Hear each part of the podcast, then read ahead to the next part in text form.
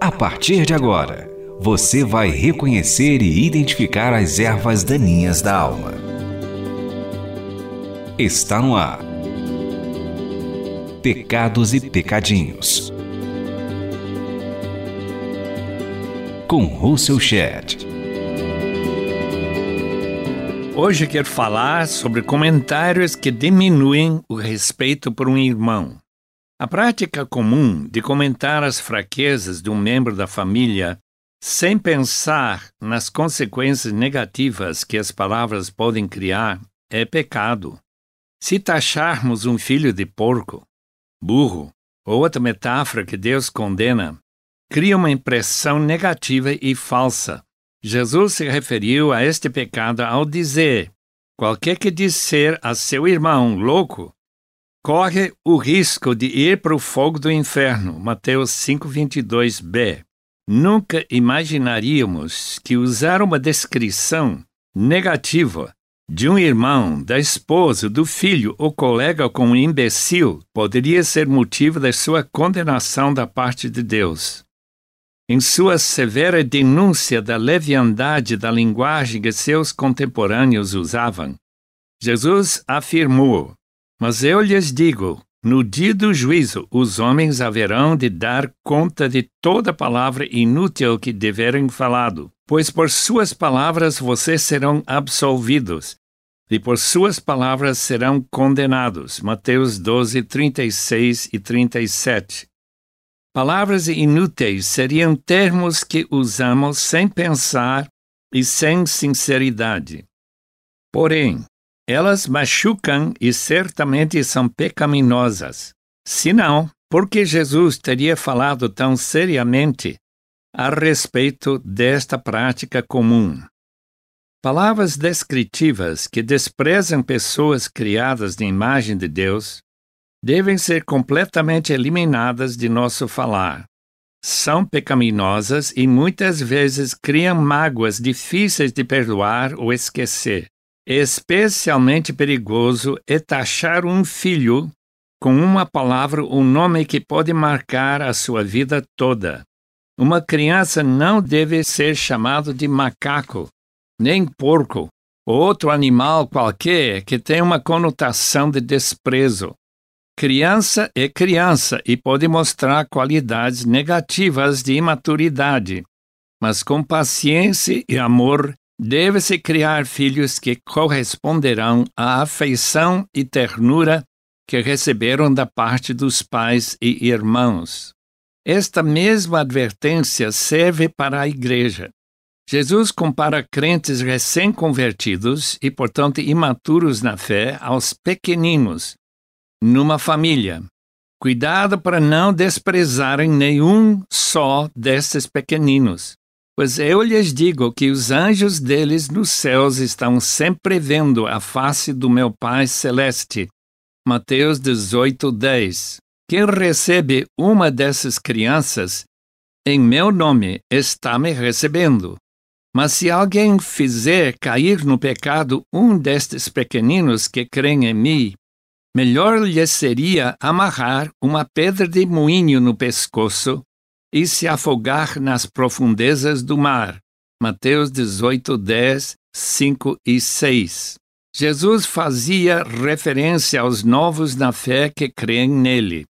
Trata de palavras mal pensadas que ofendem os ouvintes por falta de respeito.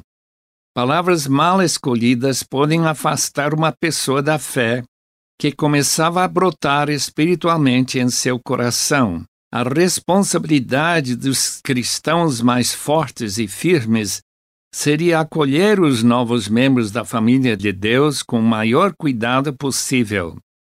Em nenhum caso deve-se usar uma linguagem negativa que não tenha a intenção de edificar e abençoar. O novo convertido precisa de encorajamento e edificação, tanto como uma criança precisa de ambiente positivo.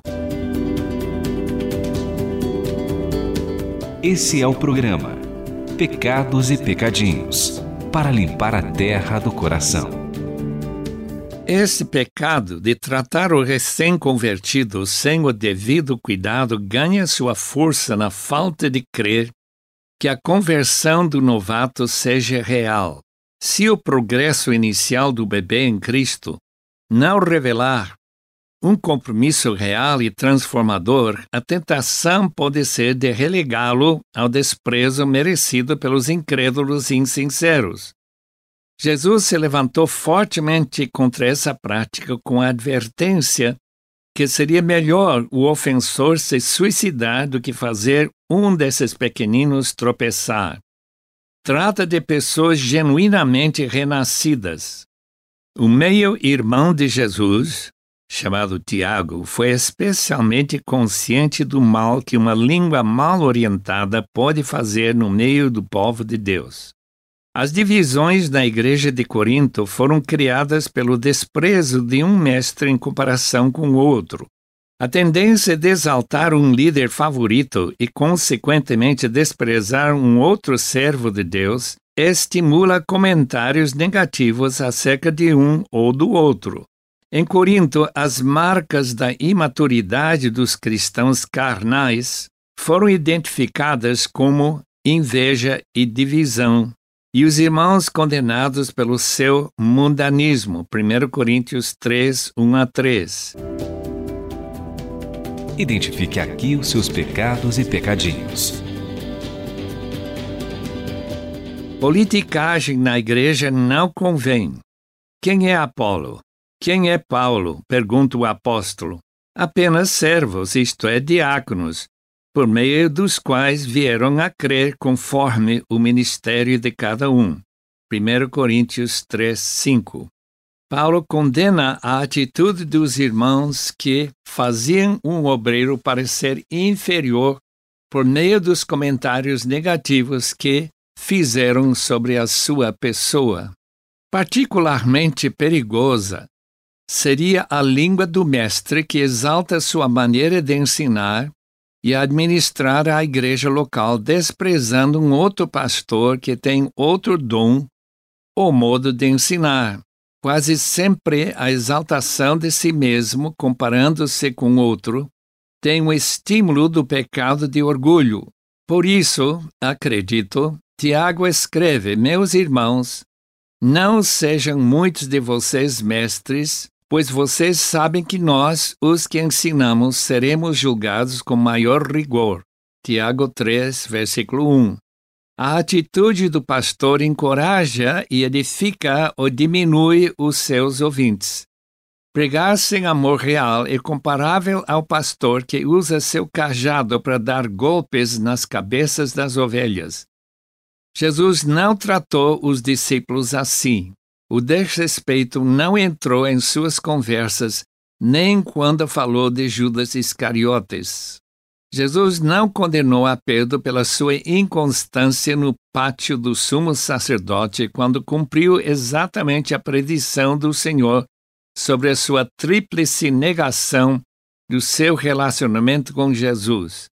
Em vez de condená-lo, gentilmente o convidou para cuidar de seus cordeiros e pastorear suas ovelhas após a renovada declaração de amor pelo seu mestre. Jesus conhecia o coração do seu discípulo. Sabia que Pedro precisava muito mais de encorajamento do que desprezo e condenação. Você está ouvindo Russell Shedd falando sobre os pecados e pecadinhos.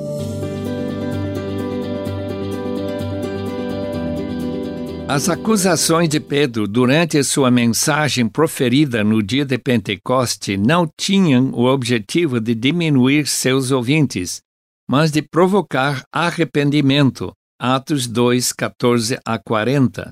As palavras de Estevão perante os membros da Sinagoga dos Libertos em Jerusalém foram duras, mas acredito que sua mensagem teve a intenção de criar convicção de pecado. Quando ele disse, povo rebelde, obstinado de coração e de ouvidos, vocês são iguais aos seus antepassados, sempre resistem ao Espírito Santo. Atos 7, 51. De maneira distinta da reação dos ouvintes perante a mensagem de Pedro, os judeus da sinagoga dos libertos tamparam seus ouvidos e, dando fortes gritos, lançaram-se todos juntos contra Estevão. Arrastaram-no para fora da cidade e começaram a apedrejá-lo. Atos 7, 57 e 58. Há uma linha clara que separa as palavras que desprezam os irmãos, aqueles que apontam para os pecados de inimigos da fé. Tenho a opinião que as duras palavras que Pedro usou para condenar os falsos mestres no meio das igrejas das cinco províncias foram escolhidas para advertir os irmãos sinceros, segundo Pedro 2. Diria a mesma coisa a respeito de Judas, que em sua carta curta chamou de certos homens cuja condenação já estava sentenciada há muito tempo infiltraram-se dissimuladamente no meio de vocês. Estes são ímpios e transformaram a graça de nosso Deus em libertinagem e negam Jesus Cristo, nosso único soberano e Senhor. Judas 4. A língua é um pequeno órgão do corpo, mas se vangloria de grandes coisas. Vejam como um grande bosque é incendiado por uma simples fagulha. Assim também a língua é um fogo, é um mundo de iniquidade. Tiago 3, 5 e 6. O perigo que a língua cria para uma pessoa se demonstra no mal que pode fazer na vida de um indivíduo que tem muita sensibilidade. Toma a sério o que ouve, de maneira que uma palavra depreciativa pode arruinar um relacionamento, um casamento ou a vida de um filho. O mesmo ocorre nos relacionamentos na comunhão da igreja. O pecado de depreciar irmãos com comentários emana da falta de fé porque não se acredita que um dia esse irmão que parece tão desprezível para nós será um ser mais glorioso do que um anjo. Disse C.S. Lewis: se encontrássemos com ele hoje, como ele será um dia, nós seríamos tentados a nos curvar diante dele em adoração. Jesus ensinou que os primeiros serão os últimos e os últimos os primeiros. Depreciar irmãos revela a falta de amor e esperança. As maiores virtudes do cristão verdadeiro são amor e esperança. Se esses valores são omitidos nos relacionamentos entre os irmãos, Deus teria muita razão para nos condenar no dia do juízo final.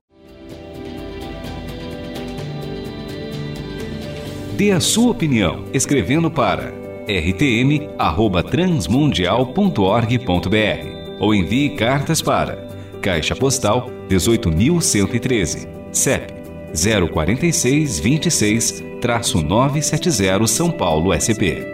Este programa é baseado no livro Pecados e Pecadinhos, lançado pela Shed Publicações. Apresentação e produção: Russell Shed. Realização: Transmundial.